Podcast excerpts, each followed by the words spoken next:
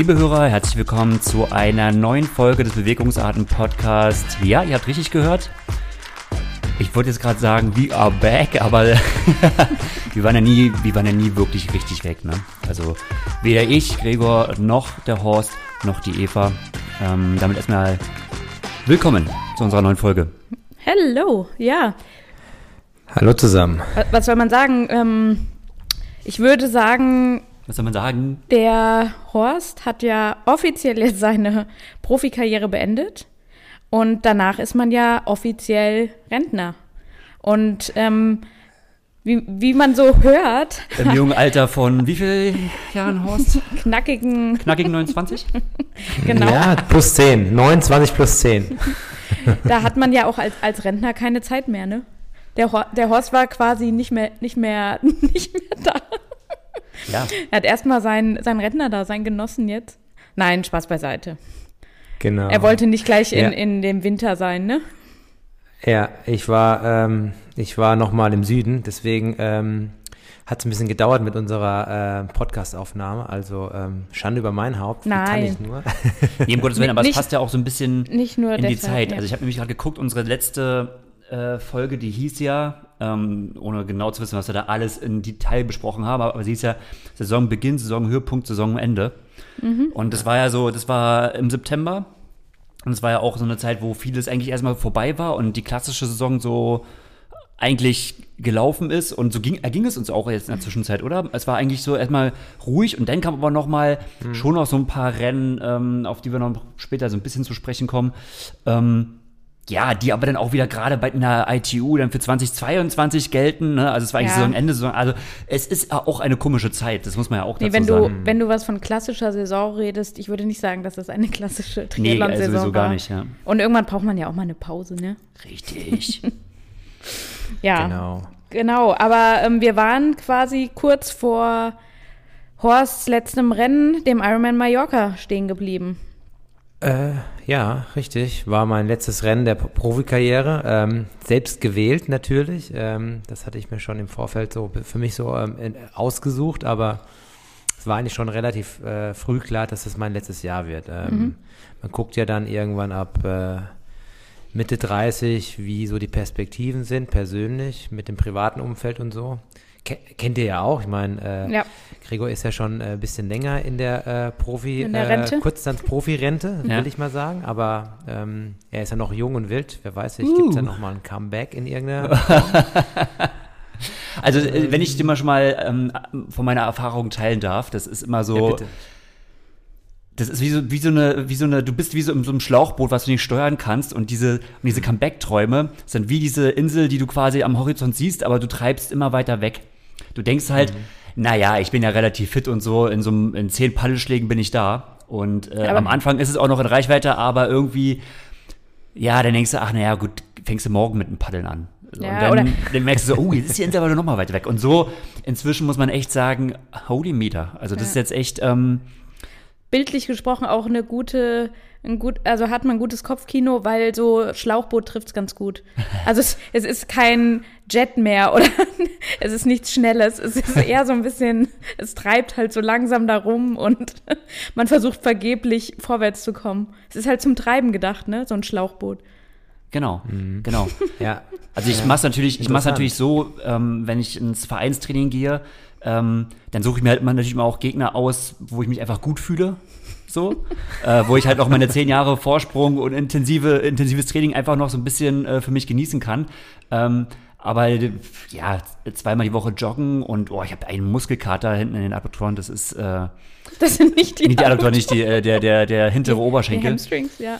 ähm, es ist der Wahnsinn. Also nur zur Vorbereitung, ne? Du musst halt ähm, ja. äh, da echt drauf eingestellt sein.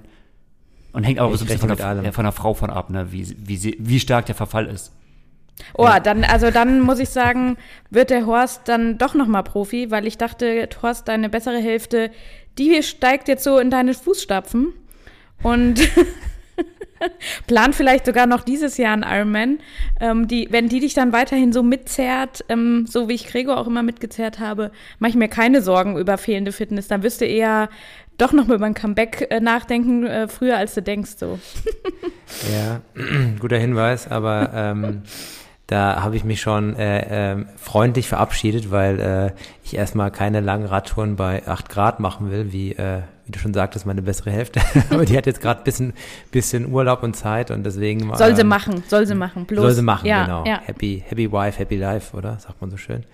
Absolut. Ähm, ja, aber. Ähm, Zu dir. Genau, ja. aber ja, ich war jetzt, war jetzt, war jetzt in Spanien nochmal, aber davor war der Ironman Mallorca, den ich für mich so als letztes Rennen ausgesucht hatte. Ursprünglich hatte ich eigentlich gedacht, 2020 so mein letztes Jahr zu machen, also so in der, in der Planung und so. Und dann kam Corona und dann wurde es jetzt 2021. Wichtig war für mich, dass ich jetzt vor dem 40. Lebensjahr ähm, da hm. definitiv für mich ähm, den Triathlon-Profi, äh, das Triathlon-Profitum da für mich irgendwo auch abschließe. Ähm, weil man auch irgendwo dann mal ähm, ja die Weichen für die Zukunft legen muss und das ähm, hatte ich jetzt schon in den letzten Jahren so angefangen ähm, und mhm. ja, deswegen war das jetzt auch gut zu wissen für mich.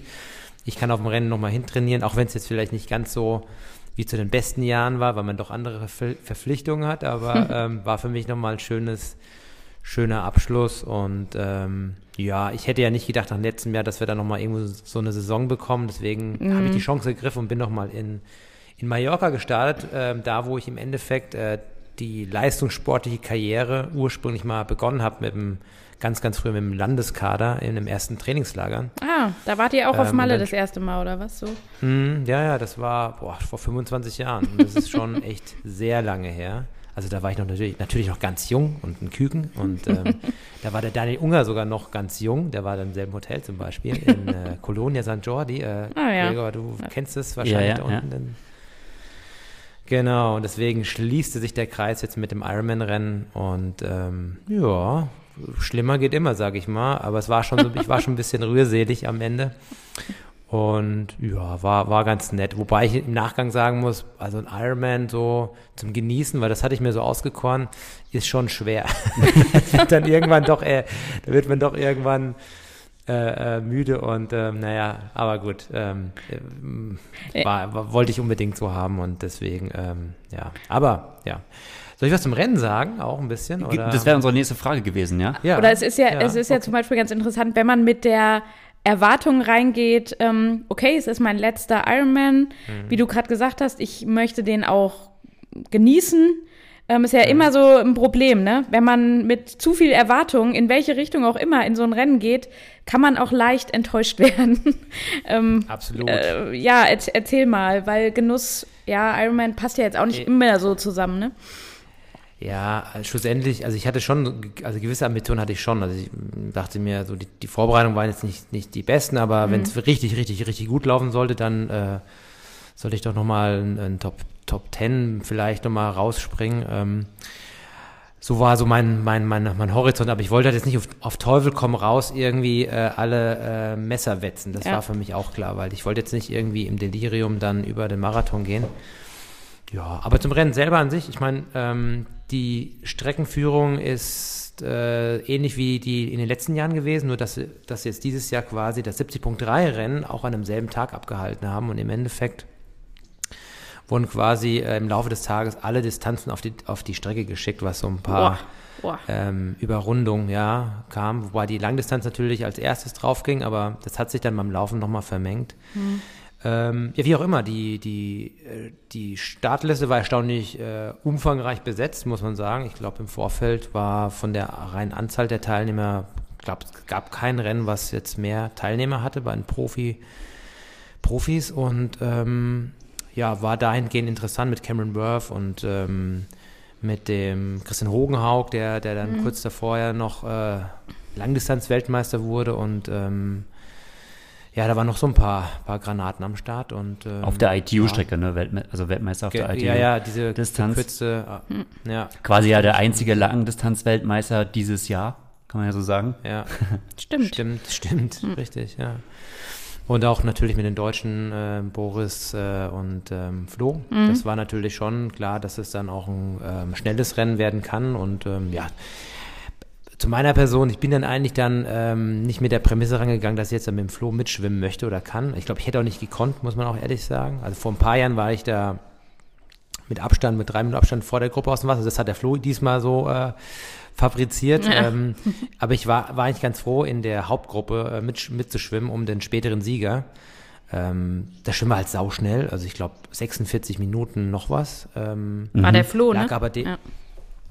Nee, der Flo war ja noch schneller. Nee, ich lese, also 46,03 war der Flo. Oder sechs, ah, dann waren wir neun, okay. Und, dann jetzt, was- war- was- was und die Pack zweite 49 Gruppe denn? so 48, 49. 48, ja, ja, genau. Ja, da, da, so hatte ich es auch jetzt Mhm. noch in Erinnerung. Ja, genau. Aber es war dem halt auch geschuldet, dass das Wasser halt natürlich ähm, salzhaltig war und wir mit Neo gestartet sind. Und Ja. Im Vorfeld eigentlich das Neo-Schwimmen für uns Profis nicht ähm, angedacht war, bis dann eine, eine Stunde vorher ähm, der Wechselzone gemeint wurde, ja, jetzt ähm, Neo-Schwimmen. Ich meine, das ist ja, jetzt, jetzt für uns auch. Und keiner war, wusste Bescheid. Also die Rennleitung war so ein bisschen unorganisiert, aber naja, gut, ähm, war jetzt so. Und deswegen waren die Schwimmzeiten auch, auch ent, entsprechend schnell. Und wer jetzt da die Bucht da um äh, Alcudia kennt, das Wasser ist ja dort aalglatt. Man schwimmt ja quasi wie so einem großen Schwimmbad. Ja.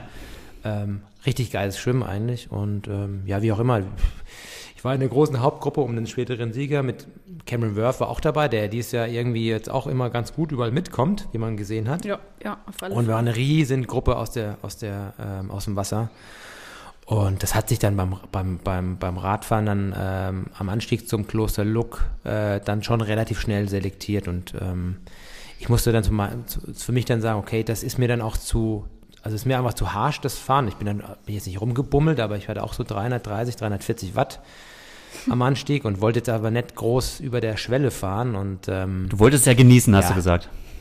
ja, also äh, am Ende so ein bisschen. Also ein bisschen wehtun darf es natürlich schon, aber ähm, ich dachte mir, wenn ich mich jetzt, jetzt da abschieße, dann, dann wird es am Ende wirklich, wirklich wild. Also deswegen, ähm, ja, gut, ist dann so und dann sind natürlich vorne, ähm, wurde dann natürlich gemessert und ähm, ja, bin dann quasi dann aus dieser Gruppe raus für mein Tempo gefahren. Irgendwann kam dann der Bader Nutz, war jetzt weiter von äh, 2017, ähm, dann im Flachteil, der Boris kam kurz vorher, ähm, nee, der kam früher sogar, der kam ja bergan noch.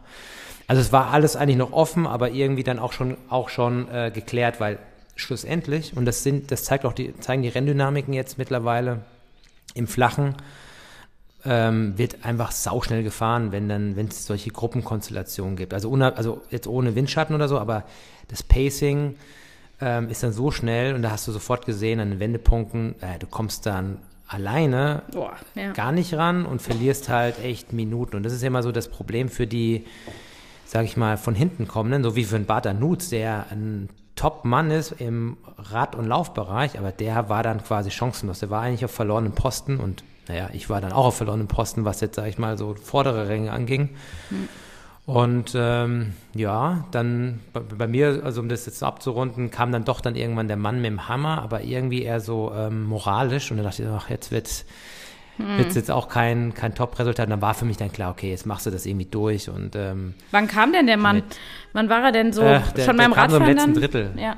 Der kam dann so im letzten Drittel vom Radfahren. Ja, ne? so, ja. Das ist der, Klassiker. Aber gar nicht jetzt irgendwie energetisch, sondern einfach so muskulär, platt. Mhm. Und dann war ich dann so, ah, ich muss mir jetzt nicht mehr wehtun. Ne? Das war so bin dann halt den, den Marathon dann für mich gelaufen. Also nicht mehr schnell. Also am Anfang schon irgendwie, weil ich dachte, ah, bist im Flow. Aber irgendwann dachte ich, okay, jetzt äh, laufe ich den irgendwie durch. Mhm. Ähm, habe alte Teamkollegen getroffen, aus dem Team Sport for Good, der äh, Thomas Darby aus, äh, aus den USA, der war mit einer Trainingsgruppe an der Strecke. Die haben da Party und äh, Pizza äh, verteilt und das war schon ganz witzig. Also das war dann ganz nett und ja, so viel zu meinem persönlichen Ab, äh, ähm, Abfolge beim, beim Wettkampf und ja, war, ich, klar, ich hätte mir natürlich ein schöneres Resultat gewünscht, aber es war ein schöner Wettkampf und das war für mich jetzt wichtig, das Ganze so ein bisschen abzurunden nach einer langen Zeit und ähm, ja, war dann, ist dann schon emotional für mich Ja. gewesen, wenn man dann das letzte Mal auf so einem ähm, roten Teppich dann äh, durchs Ziel läuft und äh, man weiß, man hat ja auch so Rennen noch gewonnen und dann ähm, kommt man noch einmal drüber. Aber ich war dann, mir war dann auch klar, okay, ich brauche es jetzt erstmal nicht mehr, ne? Das ist auch klar. Weil viele, viele danach gefragt, oh ja, okay, nächstes Jahr aber dann als Amateur oder so. Ich so, nee, das äh, äh, sicherlich nicht. Ähm, als, ähm, als Amateur werde ich sowas erstmal nicht machen. Deswegen, aber das kennt ihr vielleicht auch, weil man, wenn man das so lange gemacht hat, im, will man sich ja nicht mit seinen alten Leistungen vergleichen und vor allen Dingen auch nicht dann den den guten Amateuren dann vielleicht auch irgendwie äh, das Rennen madig machen. Da habe ich jetzt auch keine Lust drauf. Und es gibt ja andere Dinge, die man nach dem Rennen machen will. So viel zum Thema Laufen, weil ich habe für mich auf die Prämisse geschrieben, nächstes Jahr auf alle Fälle so ein Marathonprojekt anzugehen und in Oh, geil. voraussichtlich in, in Berlin mal so einen richtig schnellen Marathon zu laufen. Also, also unter, unter 2,30 oder so. Das war so. Weil jetzt bin ich noch in dem Alter, wo das halt noch so geht, denke ich mal. Du Und, kommst ähm, jetzt in das Alter, Horst. In das Ma ja, Ja, ja gut, Chanel jetzt. Flanagan, die läuft es ja, ähm, Ja, sechsmal je- jede in Folge, Woche. Aber, ja, Ja. genau.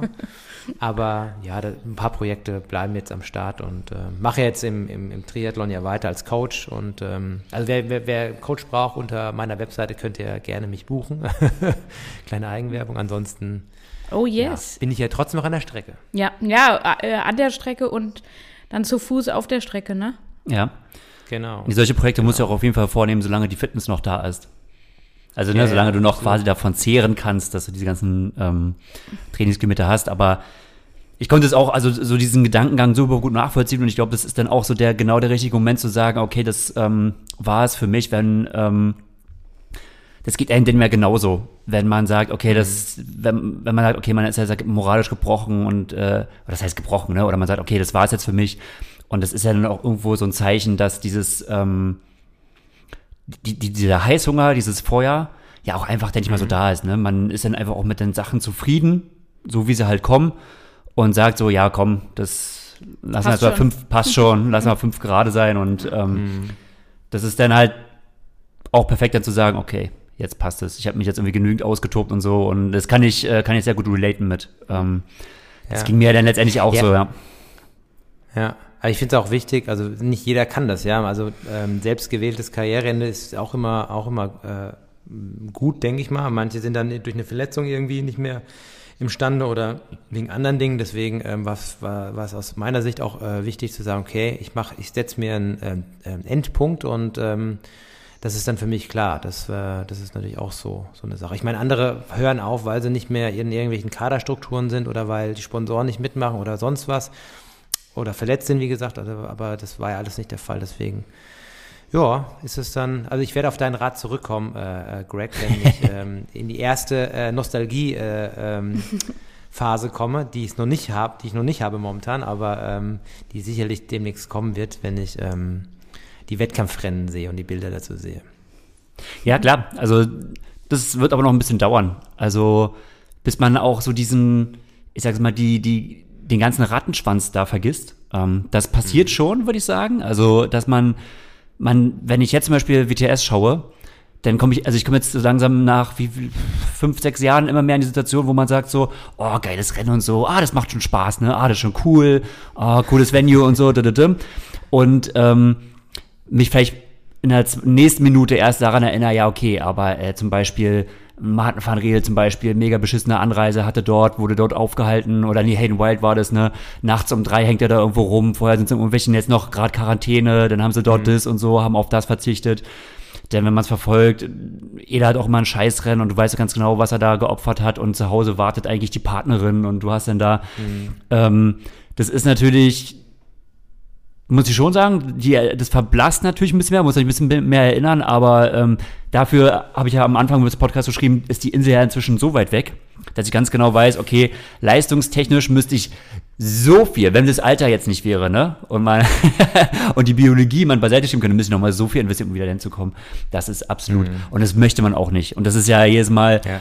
spätestens nach einer Woche wäre auch da meine Moral gebrochen, dass, äh, also das nochmal so durchzustehen, wirklich so kompromisslos zu sagen, okay, jetzt nochmal dorthin und alles und ja.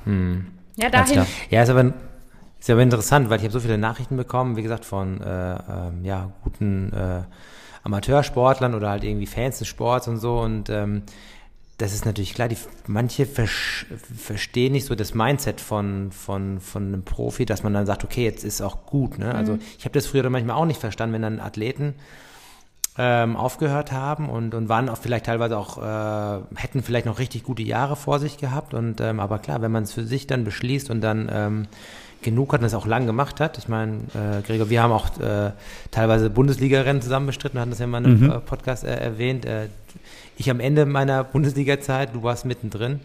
Es ist schon ewig her. Also das sind ja, das sind ja äh, Triathlon-Bundesliga hat jetzt irgendwie so ein, äh, so einen Rückblick gemacht. 2004, äh, Gladbeck Bundesliga äh, mit Frodeno und Co. war ich in der Mannschaft und äh, 2004. Das sind bald 20 Also Jahre. wir reden hier von Ja. 2014, wir reden von 2004. Ja.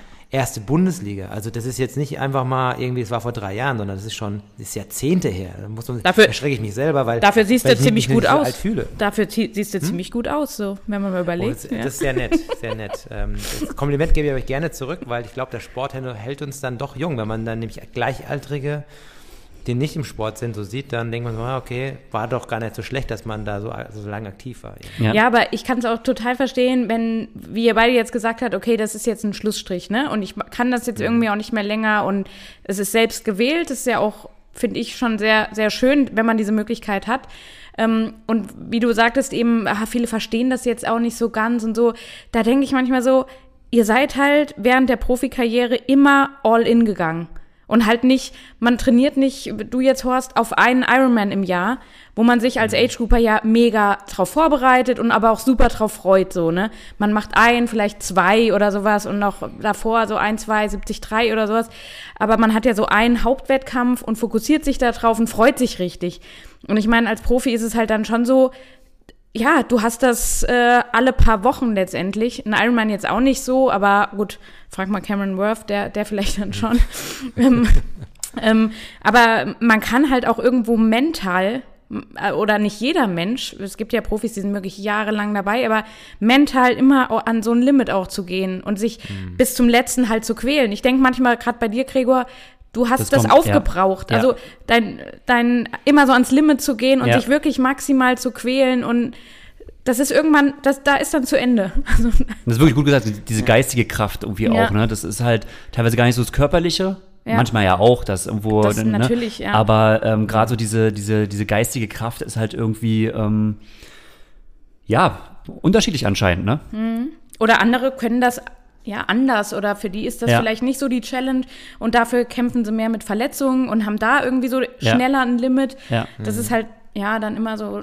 Ist vielleicht auch unterschiedlich. Ich hatte auch immer so das Gefühl, ähm, dass ich immer sehr viel mentale Kraft gebraucht habe in den Wettkämpfen, einfach weil ich auch in diesem Jagdmodus immer war, ne? Also ich musste ja quasi immer äh, von hinten quasi kommen, schwimm vorbei, dann wirst du nebenbei natürlich immer ausgelacht.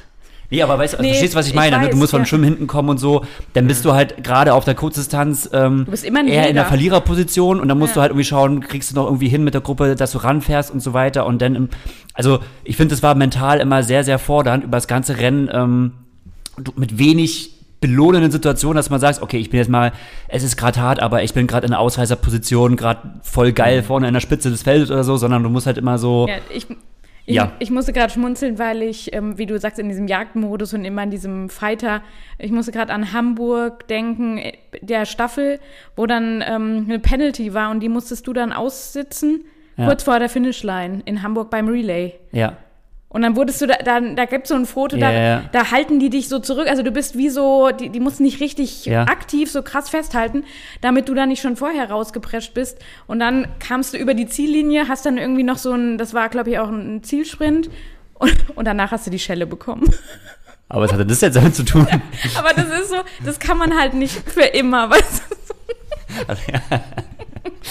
Es war halt, das war mental schon immer, immer sehr hart. Das letzte Hemd gegeben, Jäger und was weiß ich, über die Finishline dann so Schelle. Ja, das heißt Jäger. Jäger klingt jetzt fast schon äh, beschuldigt, ne? Aber ähm, das ist, habe ich mir auch mal Gedanken gemacht. Das ist vielleicht auch nochmal, äh, hängt vielleicht auch damit zusammen, ne? Wie viel, was man so, wie auch man mental aufgestellt ist und so, ähm, dass man das über, über Jahre macht. Ja. Aber gut, der, Ja. der Horst war immer eigentlich vorne dabei. Also der kam, ähm, du warst ja eher der Gejagte, nicht der Jäger. Ja, zumindest noch im Schwimmen, ja, das war, ja.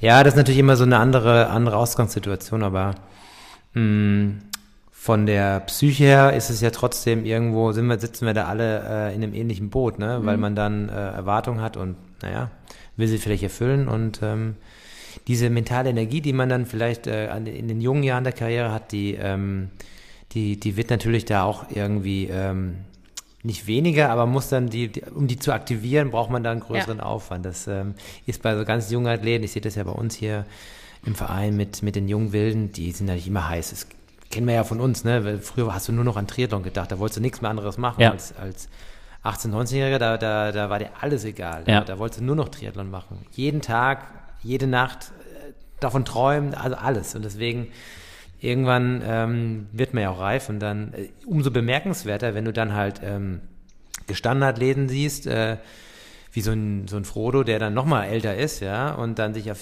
jedes Jahr, zumindest punktuell, sich so noch motivieren kann. Also da habe ich jetzt, das sehe ich auch nochmal mit einem anderen, anderen Blickwinkel, muss ich ganz Ja, ehrlich absolut, ne?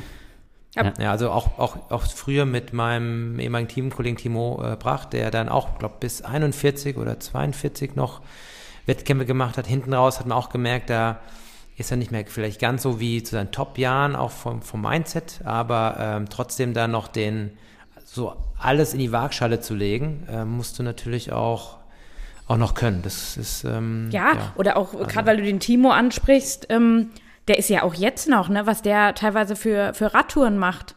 Der, der, der Mhm. nutzt jetzt auch, äh, jetzt wo die Tage kürzer werden und vor der Zeitumstellung, da hat er auch noch mal irgendwie so ein, so ein Odenwald-Durchquerung, so ein 300er da knapp gefahren Mhm. oder sowas, ne?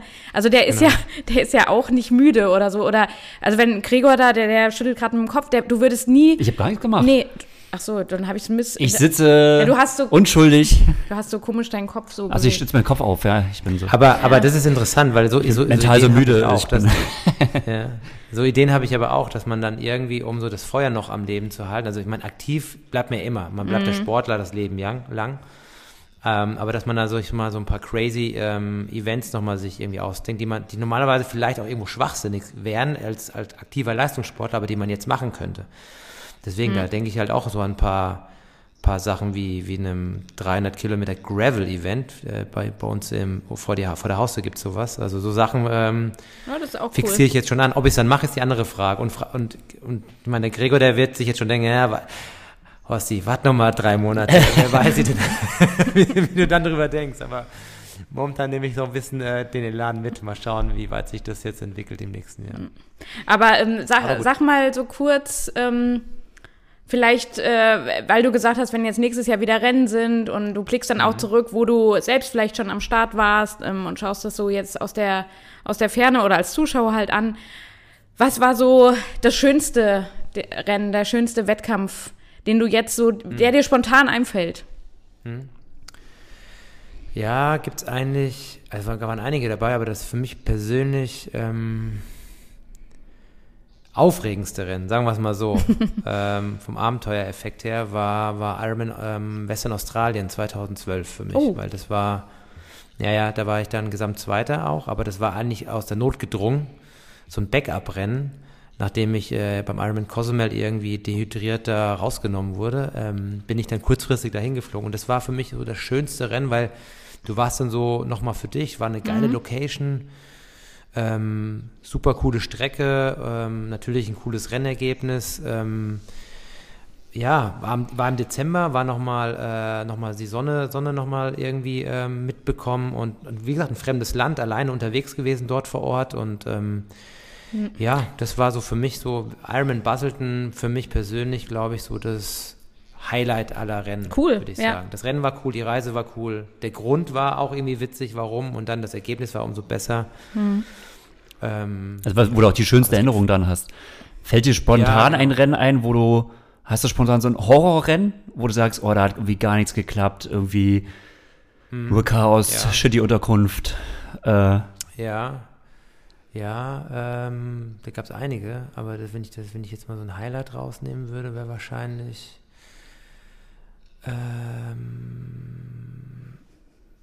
hm, Moment, das muss ich jetzt, jetzt habt ihr mich jetzt auf dem. Auf dem ja, das ist immer, das ist immer fies, ne, weil so, da wird immer so gekitzelt, ah, Ja, also, also gut, doch, doch, doch, doch. Ist gar nicht so lange her. Das war Ironman 70.3 Marrakesch vor zwei Jahren. Das war eigentlich mit Abstand das besch bescheuerste Rennen, üb- schlimmste Rennen überhaupt. Oh nein. Angefangen von der Reise, dann von der Streckenführung, dann von der Organisation mit, mit Fahrräder auf Lastwagen aufgeladen, dann, wie gesagt, Katastrophe, Strecke mitten im Verkehr, bis hin zum unglücklichen äh, Sprintfinish, das ich dann verloren habe, um das letzte Preisgeld äh, Platz irgendwie.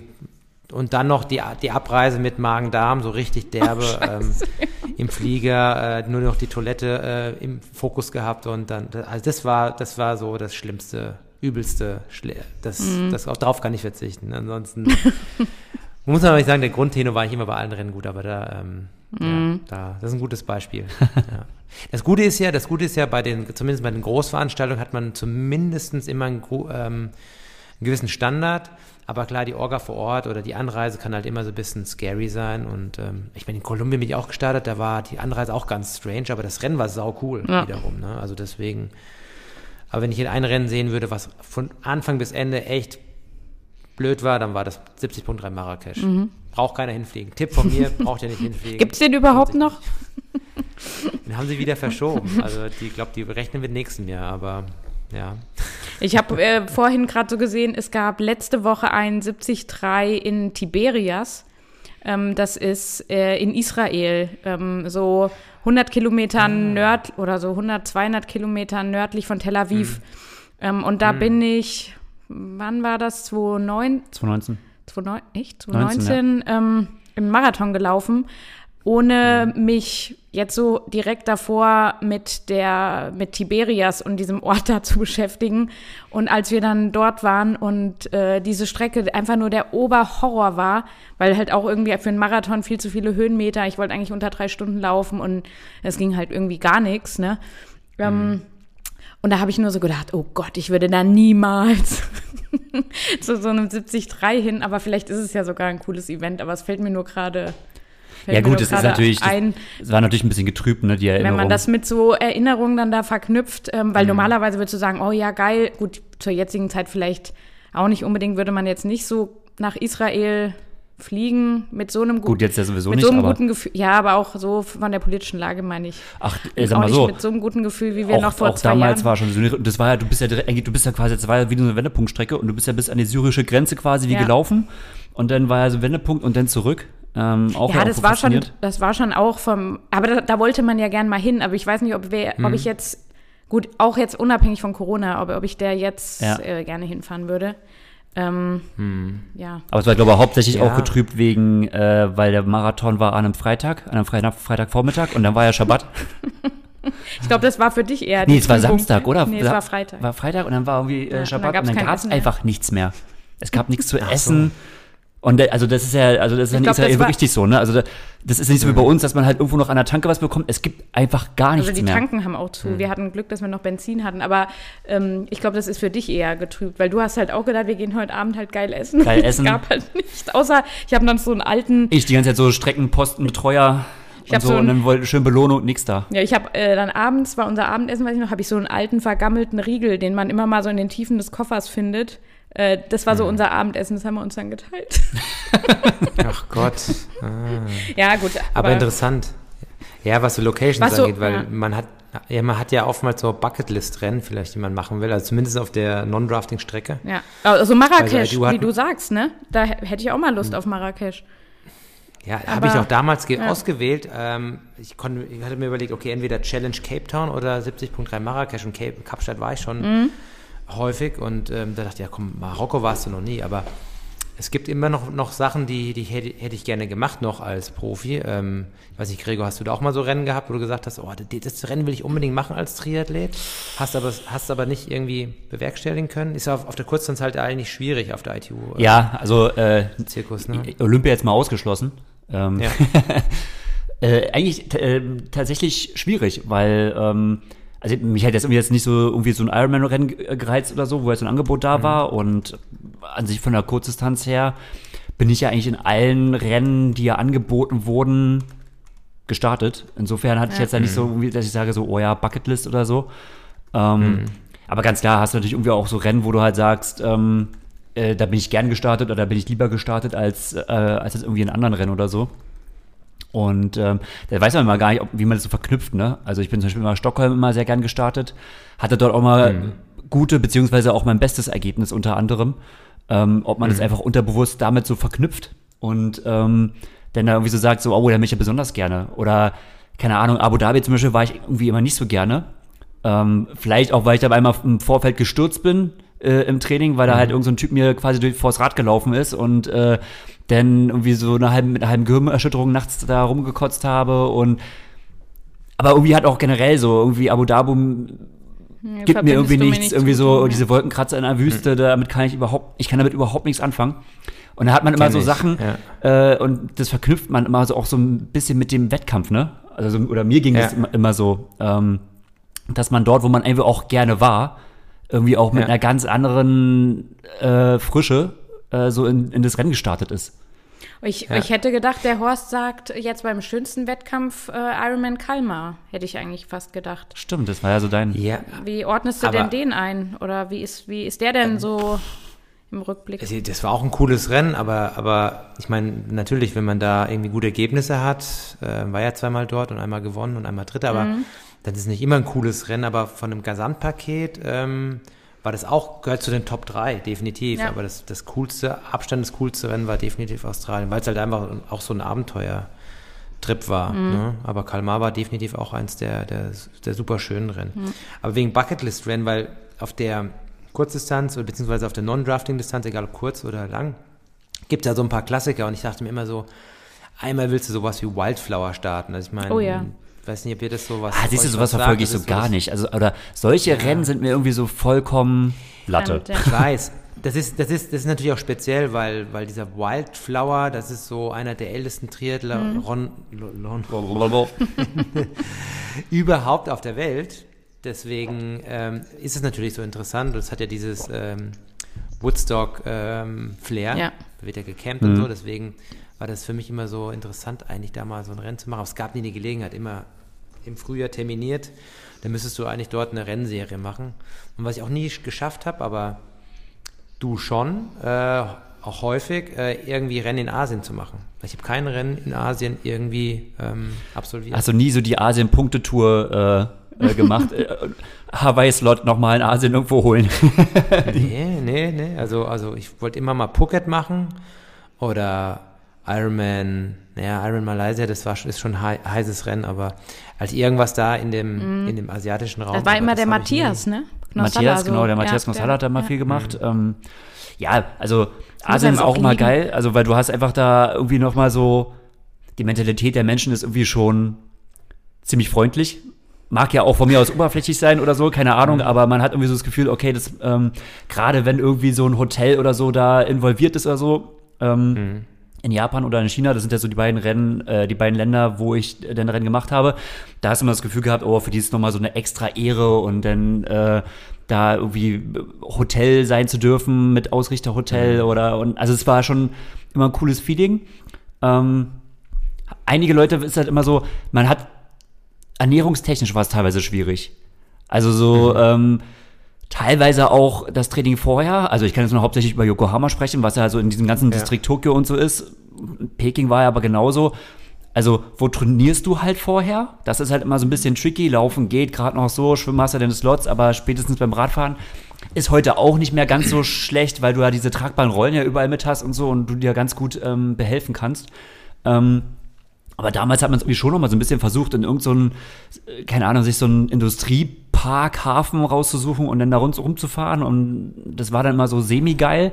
Und dann natürlich mal so ein bisschen die Ernährung. Also ähm, man hat sich ja doch mal Gedanken gemacht, wo gehst du jetzt essen, was kannst du essen, haust jetzt wirklich noch mal, was du zu Hause nicht so machst, noch mal das Curry rein oder so, ne? Und ah, oder ja, gut, ich bin immer nach den Rennen noch mal ganz gerne so in Restaurants reingegangen, die halt eher typisch waren. Vorher hat man halt die Pizzeria aufgesucht, auch wenn du halt irgendwie äh, in Asien warst, ist halt war ein bisschen schade, aber und dann auch, das ist das Essen qualitativ halt meistens dann im Hotel, wenn es westlich angepasst ist, dann einfach nicht so gut. Weißt du, dann kennen sie halt so, da haben sie ihr Lappertoast und ein bisschen Marmelade und das war's dann. Ähm, und man wäre, und ich glaube, das hätte ich vielleicht im Nachhinein, na wohl, weiß nicht, ob ich mutiger gewesen wäre. Ja, vielleicht ist es auch Schwachsinn. Aber trotzdem hätte man sich mehr, würde man sich mehr darauf einlassen, hätte man mehr davon gehabt. Das musst du jetzt nochmal machen, Gregor. Jetzt, wo du so auf dieses ganze asiatische Essen auch so stehst. Ey, ich find's voll lecker und Du so. Und wenn, also das will- ist halt, er will das dauernd ist halt Reis und ganz ehrlich, und das ist zum Beispiel etwas, wo ich sagen würde, als, als Age-Gruppe oder so, wenn du dir halt so ein, da kannst du was viel mehr machen, weißt du, so ein Bucketlist-Rennen raussuchen und dann auch viel mehr so sagen, okay, ja, und nochmal, oh mein Gott, und wenn es dir den Magen zerhaut oder so, dann nicht so schlimm. Naja, ist trotzdem blöd. Ja, ist blöd, aber ne, denn, dabei wiegt ja trotzdem so mehr der, der Urlaubsfaktor, aber Ja, das stimmt schon. Also ich war in Kolumbien, da wollten die mir irgendwie äh, in der Woche davor so Ceviche andrehen. Kennt ihr das? Das ist so roher Fisch. Mhm. Isst man ganz häufig in Südamerika. Aber 50% Chance, dass du da wirklich Magen-Darm bekommst. Und dann dachte ich, mm, No. nope, das hebe ich mir auch nicht für den Rückflug auf, weil, Die, Ähm, die Toilette im Flugzeug schwierig ist nicht so geil. Ja. ja. Ja, aber klar. Hab- aber in Asien, ich mein guter Kumpel, Dylan McNeese, äh, ehemaliger Profi-Triathlet, der jetzt bei der PTO ja da ähm, mitwirkt, ähm, der hat mir gesagt, die aus die Neuseeländer hatten immer die Vorgabe in Asien, die waren ja häufig irgendwie durch diese ganze Asia-Cup-Geschichte und die Nähe von, von Neuseeland da in die asiatischen Räume, Ja.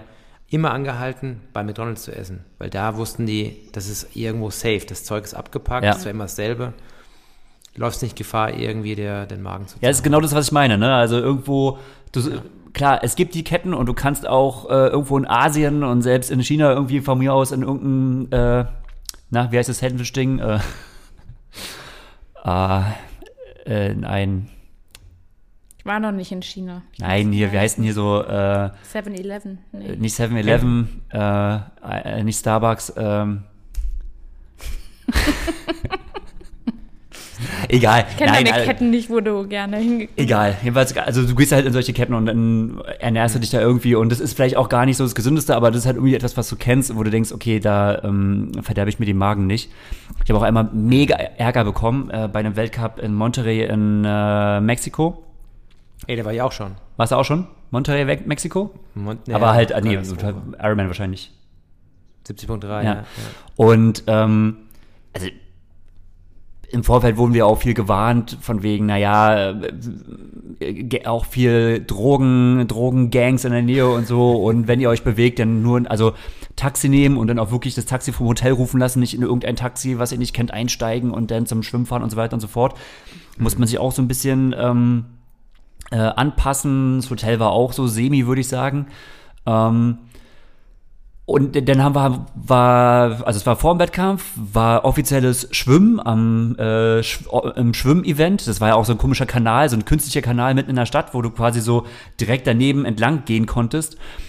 Und ich hatte halt mega Hunger, das- ey. ja. Ich hatte mega Hunger irgendwie, weil auch das Essen war da jetzt auch nicht so richtig und dachte, oh, ey, wenn jetzt das dauert noch ewig, ich brauche jetzt was zu essen. Dann war halt so ein Stand, so ein Enchilada-Stand, whatever. Der hat halt irgendwie seine, seine Fladen und dann so mit Käse überbackenen Mais und sonst was äh, so in diesen, in diesen Fladen reingehauen. Und ich hab, bin halt hingegangen und es war halt so ein richtiger, ja, so ein richtiger äh, ramschiger Imbiss, ne? Und ähm, ich habe gedacht so, ja, war noch relativ jung, naiv und unbedarft und hab da was geholt.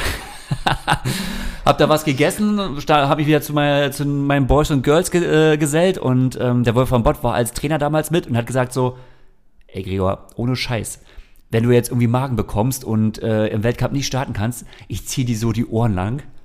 Ähm, das kannst du dir nicht ausmalen. Und da bin ich erst auf die Idee gekommen, ah, war vielleicht gar nicht so klug.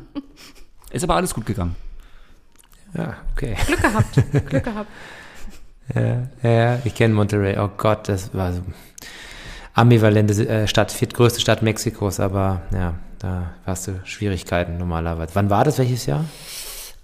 2009, glaube Nee, oder Oh. 2010. zwo- Ich glaube 2010.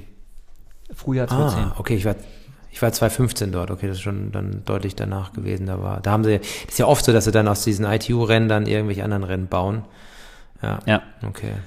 Ja, da war es bei mir, glaube ich, noch krasser. Da zehn Jahre, fünf Jahre vorher, da war es aber noch gefährlicher. Ja, ja, absolut. Das äh, war, war pf, definitiv. Das hat man, da hat man noch so die Inschriften gesehen von damals, 2009 World Cup. Und so. Nee, Quatsch. Ähm, ja, Was ist- ja, so macht man seine Erfahrung. Was ist mit Alcatraz? ja, äh, stimmt. So als äh, starker Schwimmer aber- und so? Ja, ja, wobei, du schwimmst ja quasi. Äh, Ja, weil, so im Meer und mit Wellen. springst von der Fähre, ja, das war aber irgendwie, früher war das ganz komisch, es ging ja nur auf Einladung oder auf Qualifikation. Für die Deutschen oder für Europäer war das immer so ein bisschen undurchsichtig. Also früher gab es ja, glaube ich, beim äh, Triathlon Gerard Mehr Quali-Plätze für Profis. Mittlerweile musst du dich, glaube ich, schriftlich bewerben. Oh Gott, so. Ganz okay. seltsam. Ja. Aber, aber nee, klar, ist, ist natürlich interessant. Es gab ja früher mal in, in den USA so eine ganz, ganz äh, hochdotierte Non-Drafting-Kurzdistanz-Serie, diese Lifetime-Fitness-Serie. Ja, stimmt. Gab es ja dann mal. Naja, da haben so auch so ITU-Athleten damals wie Greg Bennett und so Ja. die Dinger auch gewonnen. Und ähm, da gab es, glaube ich, das erste Mal irgendwie eine Million Dollar zu gewinnen, glaube ich, Ja. wenn ich richtig bin. Auf jeden Fall ist super viel Geld, wenn du die Serie gewinnst. Und da war Alcatraz, glaube ich, auch ab und zu dabei, aber auf alle Fälle LA, New York, Triathlon. Also die haben dann in den Großstädten die Dinger veranstaltet. Und das ging dann doch relativ lang. Also das, also davon habe ich vielleicht ganz am Anfang mal geträumt, aber das war einfach zu weit weg. Da musst du irgendwie hinfliegen, da brauchst du die Kohle Die dafür. Kohle auch, ne? deswegen. Das ist ja auch immer verbunden mit. Das gibt's oder gar nicht mehr so richtig, ne? Also auch gerade so diese Lifetime-Fitness-Serie und ähm, vor allem jetzt auch vielleicht. Kurzdistanzer, die halt auch auf diesen Rennen so wirklich starten, um da nochmal so Preisgeld zu gewonnen. Das ist halt Gut, heute Super League mehr, Super League, ja. Was, ähm, was, was, da so eingesprungen mehr? ist. Ja. Nee, genau, gibt es eigentlich nicht mehr. Deswegen ähm, sind die Formate jetzt einfach komplett anders oder die Alternativen einfach komplett anders wie, wie damals. Mhm. Aber ja, früher gab es ja bei uns in der Bundesliga immer die ganzen Legionäre, die dann im Endeffekt ähm, aus Australien kamen und dann neben den ganzen Rennen halt ihre Pflichteinsätze gemacht haben oder, naja, Mhm.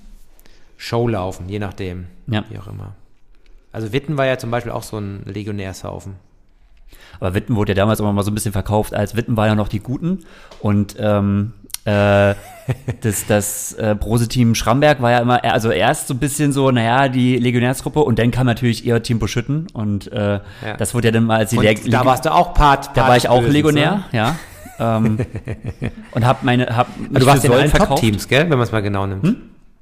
Du warst ja eigentlich in allen Top-Teams, oder? Also Nee, ich war eigentlich, nein, nein, nein, äh, ich war nur in, äh, ich war nur in Potsdam und dann in, in, äh, in, ähm, beim EO-Team Buschütten. Ich habe natürlich mit Witten Gespräche geführt, aber habe mich dann gegen Witten entschieden und äh, natürlich dort mehrere Herzen gebrochen. Aber Money ist Money, es tut mir leid.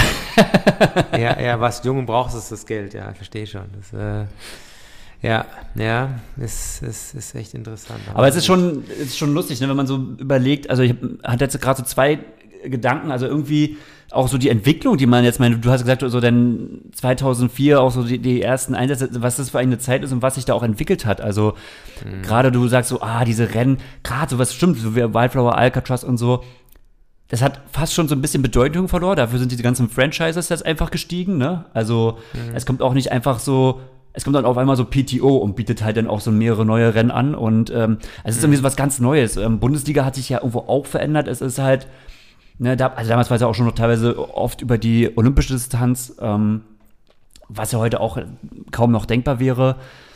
Das war nur olympische Distanz. Außer Gladbeck gab es nur Ja. ähm, Olympic Distance Rennen. Deswegen waren natürlich auch die Altersdurchschnitte höher wie jetzt. Ja. Wenn du Sprintdistanzen hast und dann ist die ganzen jungen, richtig schnellen Leute am Start, ist was ganz Ja, anderes.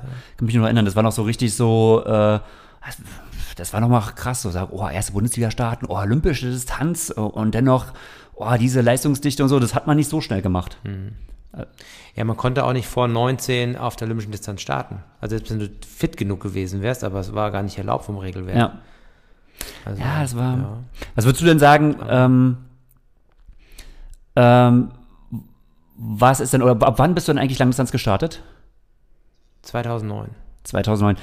Ähm, was ist denn so die größte Veränderung gewesen, die du in den ganzen Jahren mitgenommen hast? Bei der Langdistanz? sagen wir mal lange, kannst auch gerne Kurzdistanz sagen, aber ich würde sagen, da hast du jetzt wahrscheinlich, also ja, Ja, ich bin ja jetzt, ich bin ja äh, auf der Kurzdistanz in den letzten Jahren eigentlich nicht mehr gestartet. Also deswegen, ähm, also zumindest diese ITU-Bundesliga-Formate, ähm, ähm, ja, deswegen. Bist du eigentlich Weltcup Kann ich nur auf der gestartet, Langdistanz sprechen. bist du eigentlich mal Weltcup gestartet, ITU Weltcup oder? Nee, aber ETU-Cups. ETU bin ich Cups, ja. gestartet. Für, für mehr hat es nicht gelangt, das war. nee, aber ähm, auf der Langdistanz hat sich jetzt drastisch geändert, weil wir hatten jetzt das Rennen in Florida ähm, letzte Woche. Und Florida bin ich auch, das war einer meiner allerersten Rennen. Das war auch 2009, meine ich. Und ähm, das ist halt ein Unterschied wie Tag und Nacht. Und das, ich meine, dass die Jungs und Mädels vorne waren jetzt auch nicht langsam, nur die Renndynamiken sind halt einfach anders. Früher konntest du, also früher gab es natürlich nicht so viele äh, wirklich schnelle Schwimmer und bist oftmals dein eigenes Rennen gefahren. Jetzt gibt es diese Situation nur noch ganz selten, dass einer vorne wegschwimmt. Du hast halt diese, diese Gruppendynamik und das hast du halt, hattest du halt damals einfach nicht, muss man einfach sagen. Und wenn du die Zeiten dir anschaust, wenn die Strecken es waren jetzt schon irgendwie ähm, relativ ähnlich und ähm, Florida war schon immer schnell, aber dass jetzt so viele so schnell fahren und die Strecken waren auch wie, wieder exakt, das, also die, die Athleten sind jetzt auch natürlich irgendwo fitter, muss man auch sagen, aber diese ganze Renndynamik macht den größten Teil von diesen, diesen schnellen Zeiten aus und das hattest du früher nicht so derbe. Aber ähm, nochmal gerade wegen, wegen Florida wollten wir eh nochmal kurz so anschneiden. Ähm, Ja. Ich meine, der Gustav Iden hat eine 7,42 gemacht, ne? Also, was ja. Ja. echt schnell ist. Aber wenn du die Splits dir anschaust, ähm, ist er 58 Minuten geschwommen. Ich habe das Schwimmen Ja, leider gut. gar nicht auch verfolgt. Naja, gut, aber das ist ja jetzt schon. Überleg mal, ähm, in Mallorca haben wir ja gerade gehabt, ist Flo 46 Minuten gehabt und Gustav Mhm. Iden schwimmt 58 Minuten. Ähm, Ja, und die was schnellste Schwimmzeit war der ähm, dieser äh, Robert Kallin, der Schwede, mit 57,59. Ja, aber da hast du die Antwort ja schon. Also entweder ich, Ja, aber also ich, da muss Das ich, ist doch schon sehr langsam. Und der jetzt Gustav auch ist jetzt auch kein. legen. Ich weiß jetzt auch nicht, ob es jetzt zu lang war oder oder es wird ja auch glaube ich gesagt, dass es extrem wellig war, oder? Dass teilweise Ja, also Florida ist speziell, genau. Also Florida ist waren wirklich keine immer langsam, weil auf jeden Fall. Ja. du hast Aber- da immer krasse Wellen. Du hast immer krasse Wellen. Du schwimmst nicht flach. Also das ist halt vom Schwimmen deutlich, deutlich anspruchsvoller. Mallorca, der wird, der wird ja im Australian Exit, äh, ist ja in, inkludiert Mhm. in deinen äh, 3,8 Kilometern. Das heißt, du hast da mal 200 Meter Rennen okay. Mhm. plus flaches Schwimmen. Also das ist kein Vergleich mit Florida. aber weil, Deswegen waren die auch weil deutlich 58 ist ja jetzt echt lame, ne?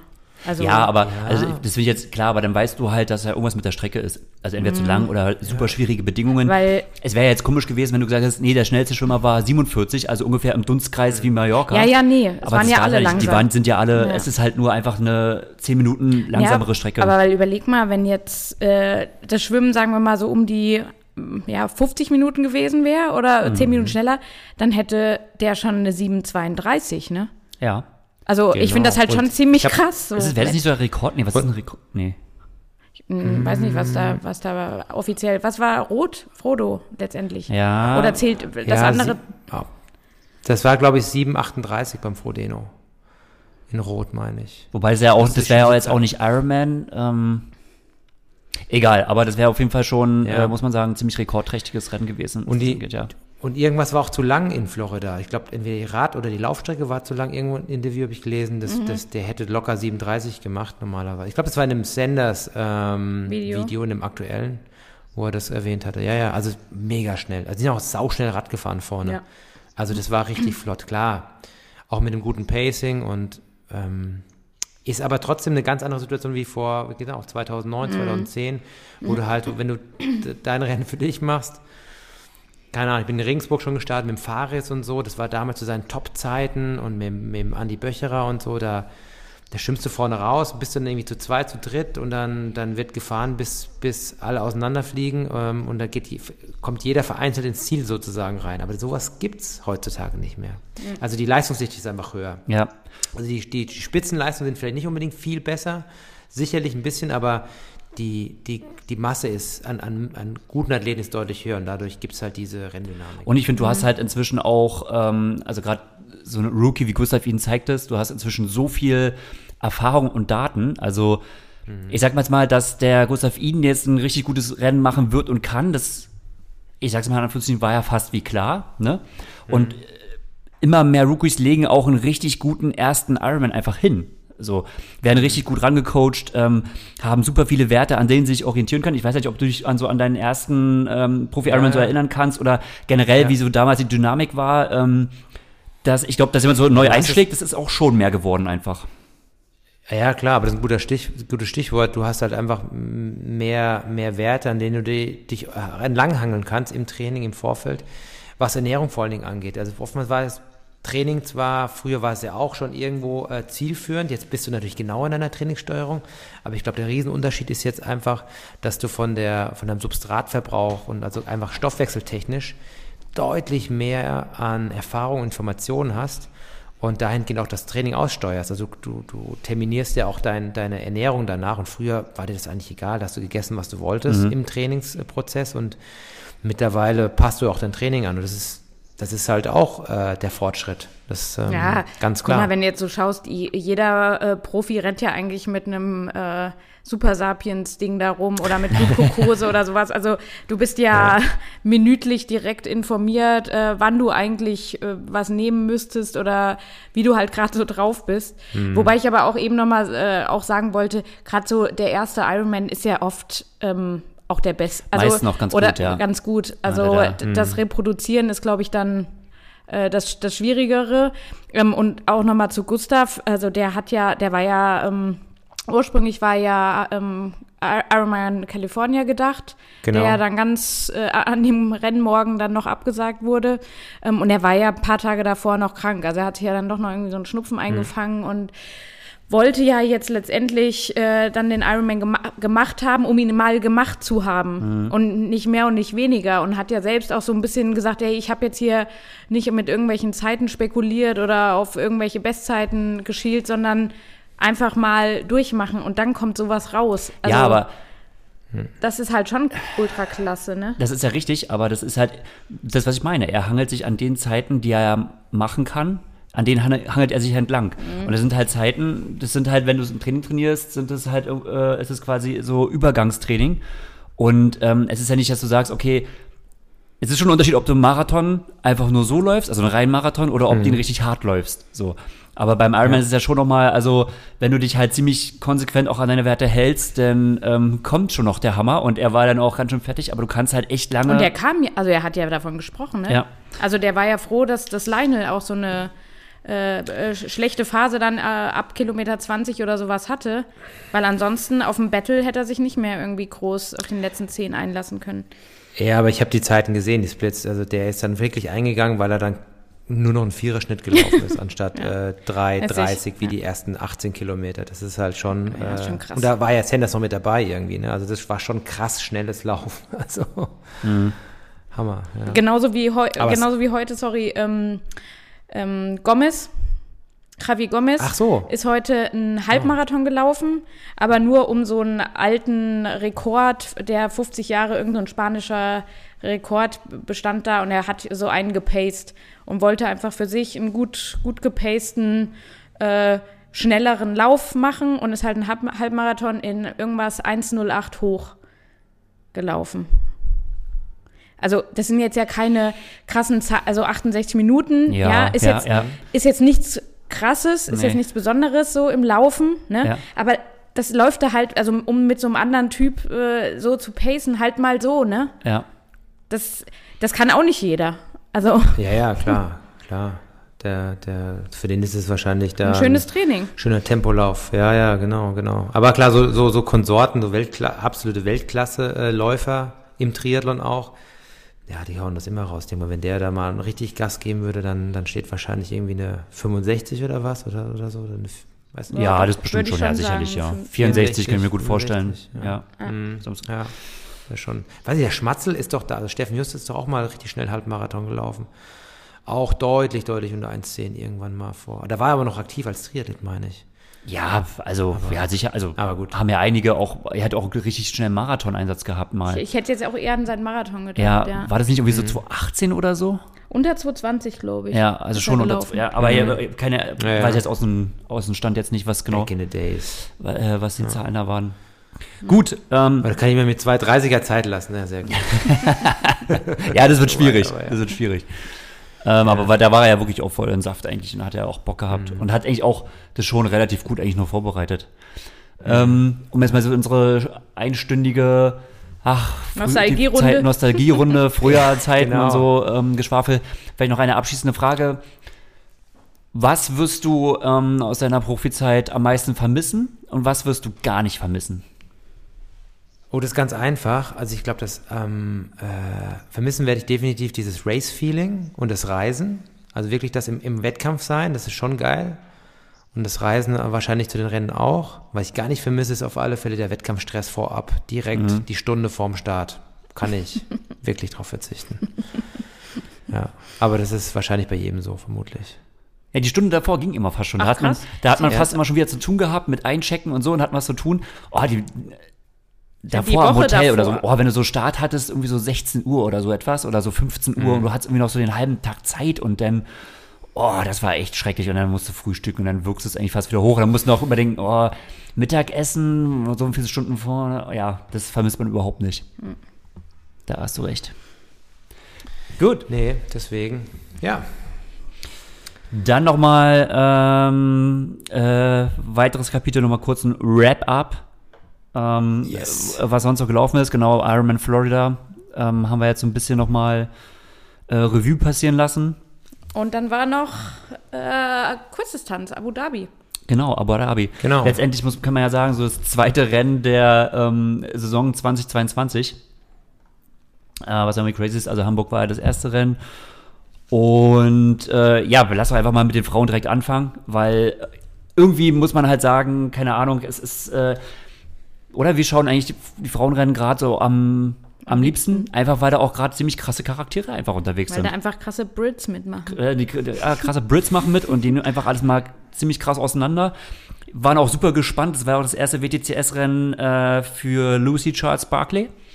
Ähm, Wie äh, sie sich dort schlägt, also dass sie das Potenzial hat, gut sich dort zu schlagen, war ja ganz klar. Und ähm, ja, also war, war ein geiles Rennen anzuschauen. War vielleicht eine kleine Überraschung, dass sie nicht als Erste aus dem Wasser gekommen ist, aber ich glaube, das ging ganz schön böse ab. Äh, im Wasser, also auch so zweikampftechnisch. Da hat sich auch Taylor Spivey so ein bisschen beschwert, die dann auch in der Verfolgergruppe gelandet ist. Aber ansonsten halt ähm, die äh, üblichen Verdächtigen natürlich direkt vorne, also Codewell zusammen mit Jessica Learman, ähm, Flora Duffy, Genau, Florida Duffy, Georgia Taylor Ja, Brown. und dann war so ein bisschen, die waren, haben sich gleich auch gefunden auf dem Rad. Und das ist halt einfach so geil, direkt Pressure gemacht. Und dann hing halt Lucy Charles Barkley so ein bisschen hinten dran, war eigentlich dran. Und dann hast du gemerkt, okay, sie hat immer so ein bisschen die ähm, Problematik, dass sie an den Kurven etwas, etwas verliert. Und immer so kurz vorm Abreißen war. Und dann, dann war halt mal so ein bisschen, ja, ich würde sagen, so anderthalb Runden die Frage, kommt sie ran oder kommt sie nicht ran? Ich hätte gedacht, sie würde es schaffen, dass sich das irgendwann so ein bisschen einpendelt. Du hast ja auch so ein bisschen selbst in Rennen so diesen Lerneffekt, wenn du die Runde öfters fährst. Und dann kam halt Taylor Nipp. So, die hat ja jetzt dieses Jahr schon so ein paar Mal echt so ein paar Dinge abgefeuert auf dem Rad. Ähm, Ja, und se- spätestens nach, der, nach dem PTO, ähm, spätestens dort ist sie ja eigentlich auch für viele ein Begriff Ja. und äh, alleine rangesprungen an die Gruppe.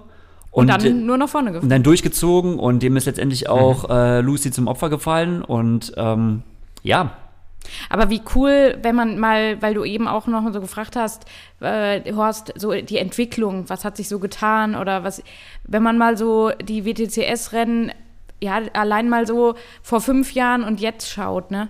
Ähm, hat sich halt gerade über das Radfahren so viel verändert. Also manchmal hat man ja dann schon, muss ich ja ehrlich gestehen, geguckt, ah, wann ist, wann ist das Radfahren vorbei bei den Frauen.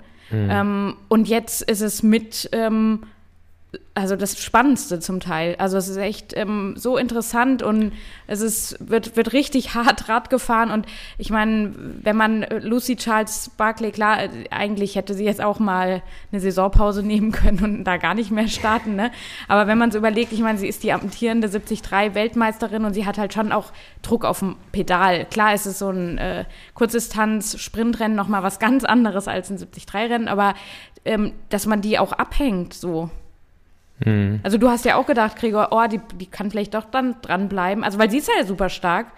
Aber da vorne sind halt, halt echt ähm, sowohl technisch als aber auch ähm, athletisch, also sportlich, so richtig starke Frauen und die sich halt auch nicht scheuen, die keinen keinen Schiss Ja. haben. Taylor Nipp, der ist es, da denkst du so, oh komm, geh doch auch mal durch die, geh mal durch die Führung durch, aber äh, lass die anderen auch mal.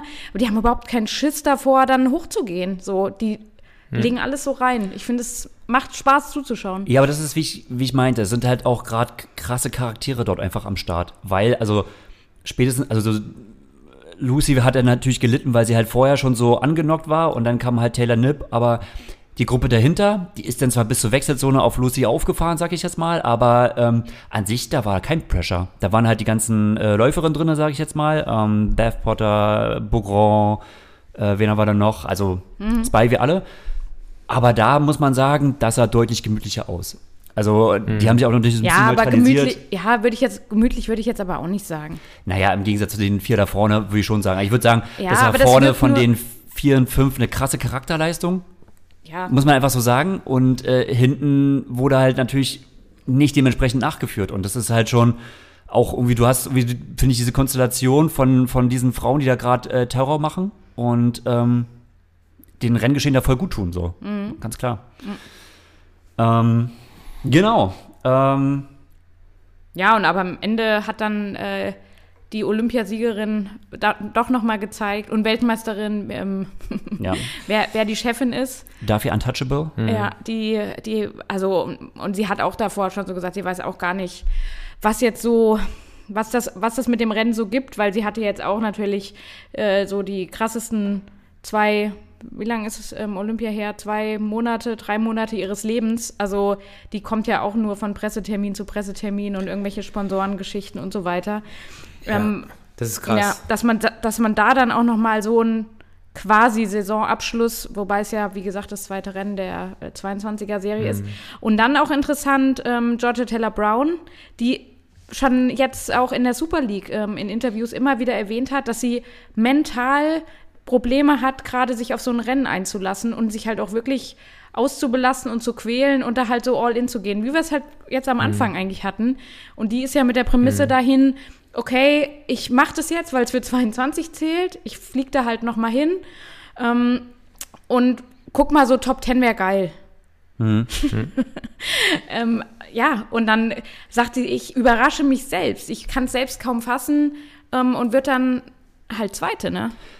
Das haben halt echt viele gemacht, ne? Also für viele war so dieses Ding eigentlich, ich meine, die Saison ist ja auch ewig, ne? Also wie lang die jetzt schon ist. So, und äh, Ja. Ja, aber trotzdem, also ich finde. Laura ähm, Lindemann war im Urlaub, also richtig im Urlaub.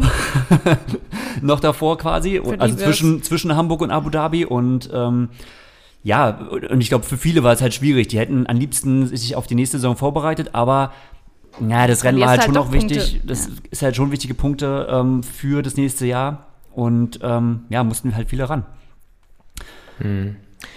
Ja, ich finde es aber interessant, dass jetzt nochmal auf die äh, Flora Duffy zu kommen. Ähm, die ist ja Baujahr, Baujahr, Baujahr 87, 88, mit Abstand 87, äh, einer der ältesten. Ich glaube, das sind nur ein oder zwei, die älter sind. Und dann noch so dominant und dann noch so schnell im Laufen. Und ich habe mich eigentlich gewundert, aber das wisst ihr vielleicht besser als ich. Ich dachte, so eine Beth Potter, dass die auf der, auf der Sprintdistanz im Laufen alles nochmal distanziert. Oder ist sie im Triathlon auf der Sprintdistanz im Laufen nicht so krass schnell im Laufen wie im Reinlaufen? Da hatten wir davor ähm, auch drüber diskutiert, aber die hatte ja die letzten zwei oder drei ähm, Weltcups noch mitgenommen im Vorfeld von Abu Dhabi, was auch extrem mit ja viel Reisestress so verbunden war und hat die ja auch hat die zwei ähm, zwei war, waren zwei Weltcups oder Gregor? Ja, ja, genau. mehr Also es war für sie das dritte, Dritte Rennen, Rennen. am dritten Wochenende hintereinander auf Und mit- zwei Kontinenten. Ja. Und da war halt dann so die Frage, okay, entweder ist sie halt ähm, gerade noch so drin, dass sie da wirklich auch, wie du sagst, lauftechnisch äh, richtig einen raushaut. Ähm, oder ist halt jetzt langsam auch so, der äh, schlägt der Reisestress und die Ermüdung dann doch so ein bisschen zu. Und es war eigentlich so, ich würde sagen, so gemischt, ne? Also Ja. es war ja jetzt kein schlechtes Ergebnis. Plus, dass ich, äh, also Genau. es gibt ja auch immer so Athleten, die sind halt clean beim Laufen, einfach schneller als im Triathlon. Und eine Flora Duffy ist halt auch einfach, also im Triathlon laufen einfach mega schnell.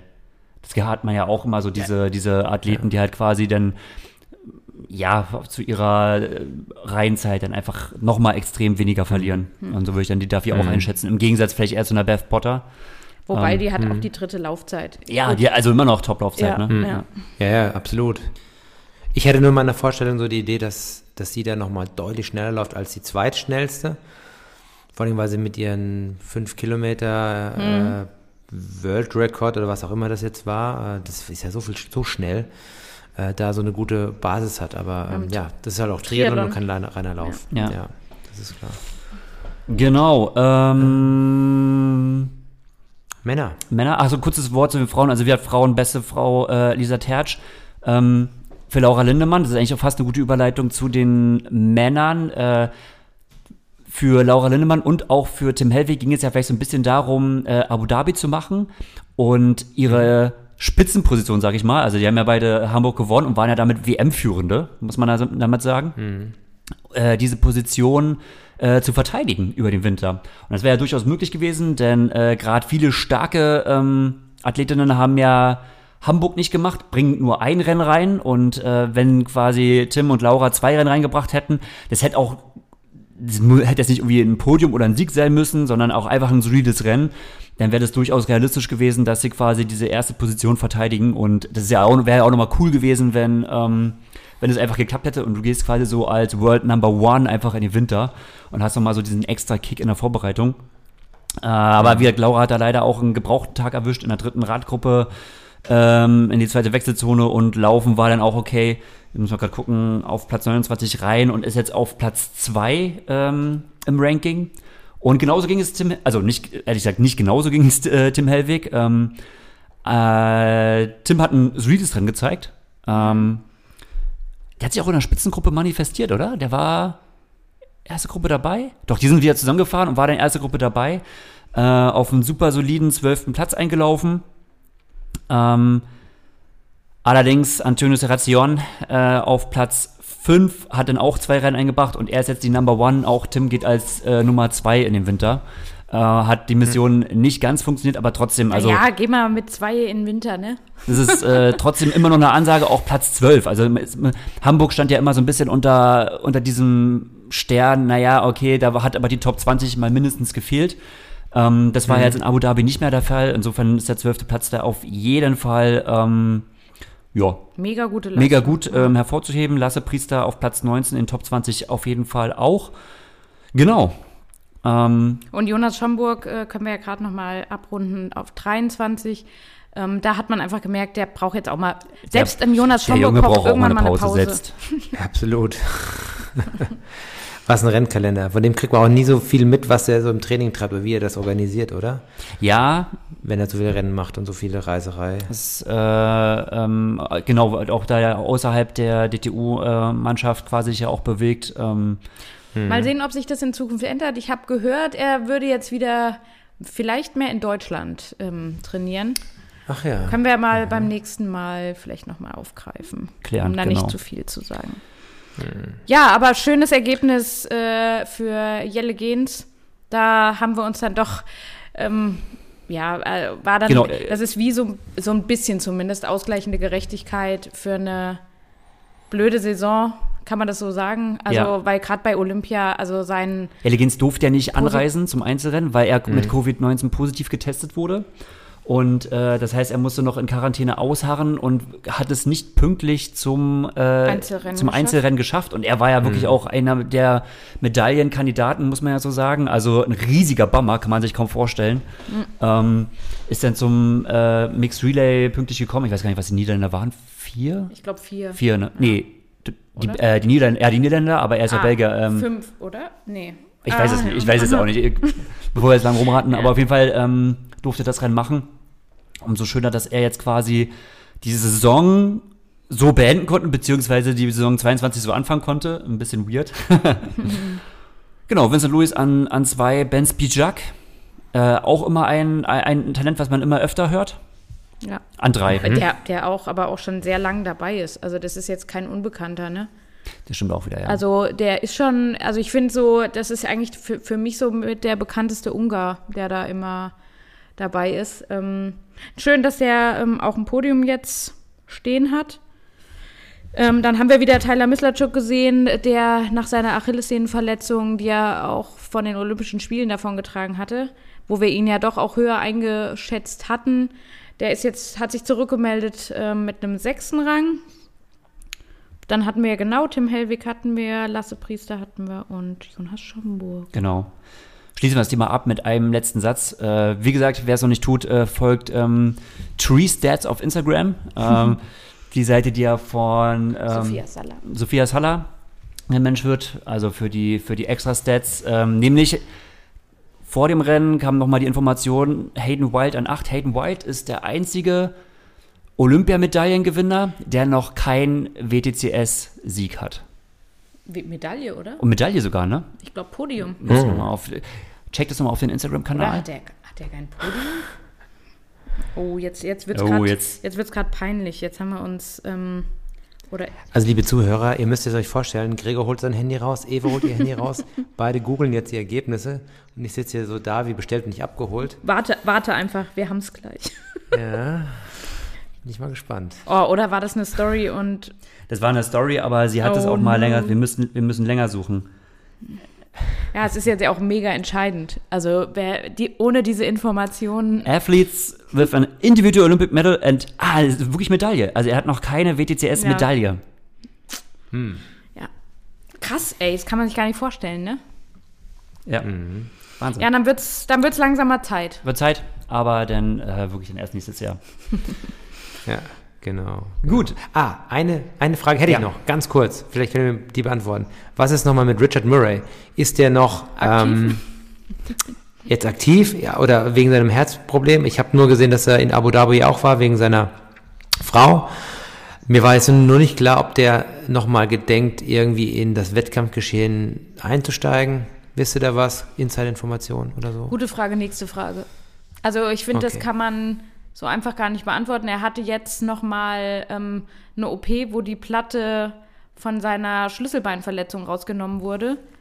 Ähm, Aber ja, was, was jetzt genau äh, mit ihm los ist, werden, werden wir nach dem Winter sehen. Ich glaube, muss man ehrlicherweise auch sagen, das ist für ihn auch noch gar nicht so richtig klar, glaube. Also, ne, also wäre spannend in seinen, aber ich glaube, das hat er noch gar nicht so wirklich nach außen getragen. Wäre spannend in, seinen, in den Kopf zu schauen, wie viel hofft er noch, dass sich das quasi ähm, wieder einrenkt, sage ich jetzt mal, und äh, ne, es wieder zurückgeht und wie viel investiert er in Gedanken daran auf eine Karriere nach dem Sport.